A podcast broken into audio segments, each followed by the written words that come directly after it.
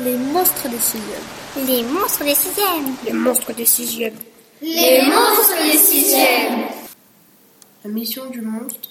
Le monstre s'appelle Crétaman, son physique est qu'il a deux têtes, des grosses veines, qu'il est méchant et qu'il n'a pas de famille. Vu qu'il est méchant, il veut détruire le monde entier. Le monstre tente une formule magique, mais il échoue car il a mis trop de sel, donc il devient tout petit. Il essaie de voler une bombe nucléaire, mais il se fait prendre par les policiers. Puisqu'il est petit, il arrive à s'enfuir. Il crée trois potions qu'il rassemble pour qu'il puisse voler, être grand et être très très fort. Puis il va dans l'espace, qu'il prend une planète pour réussir sa mission, qu'il jette sur la Terre et ça explose.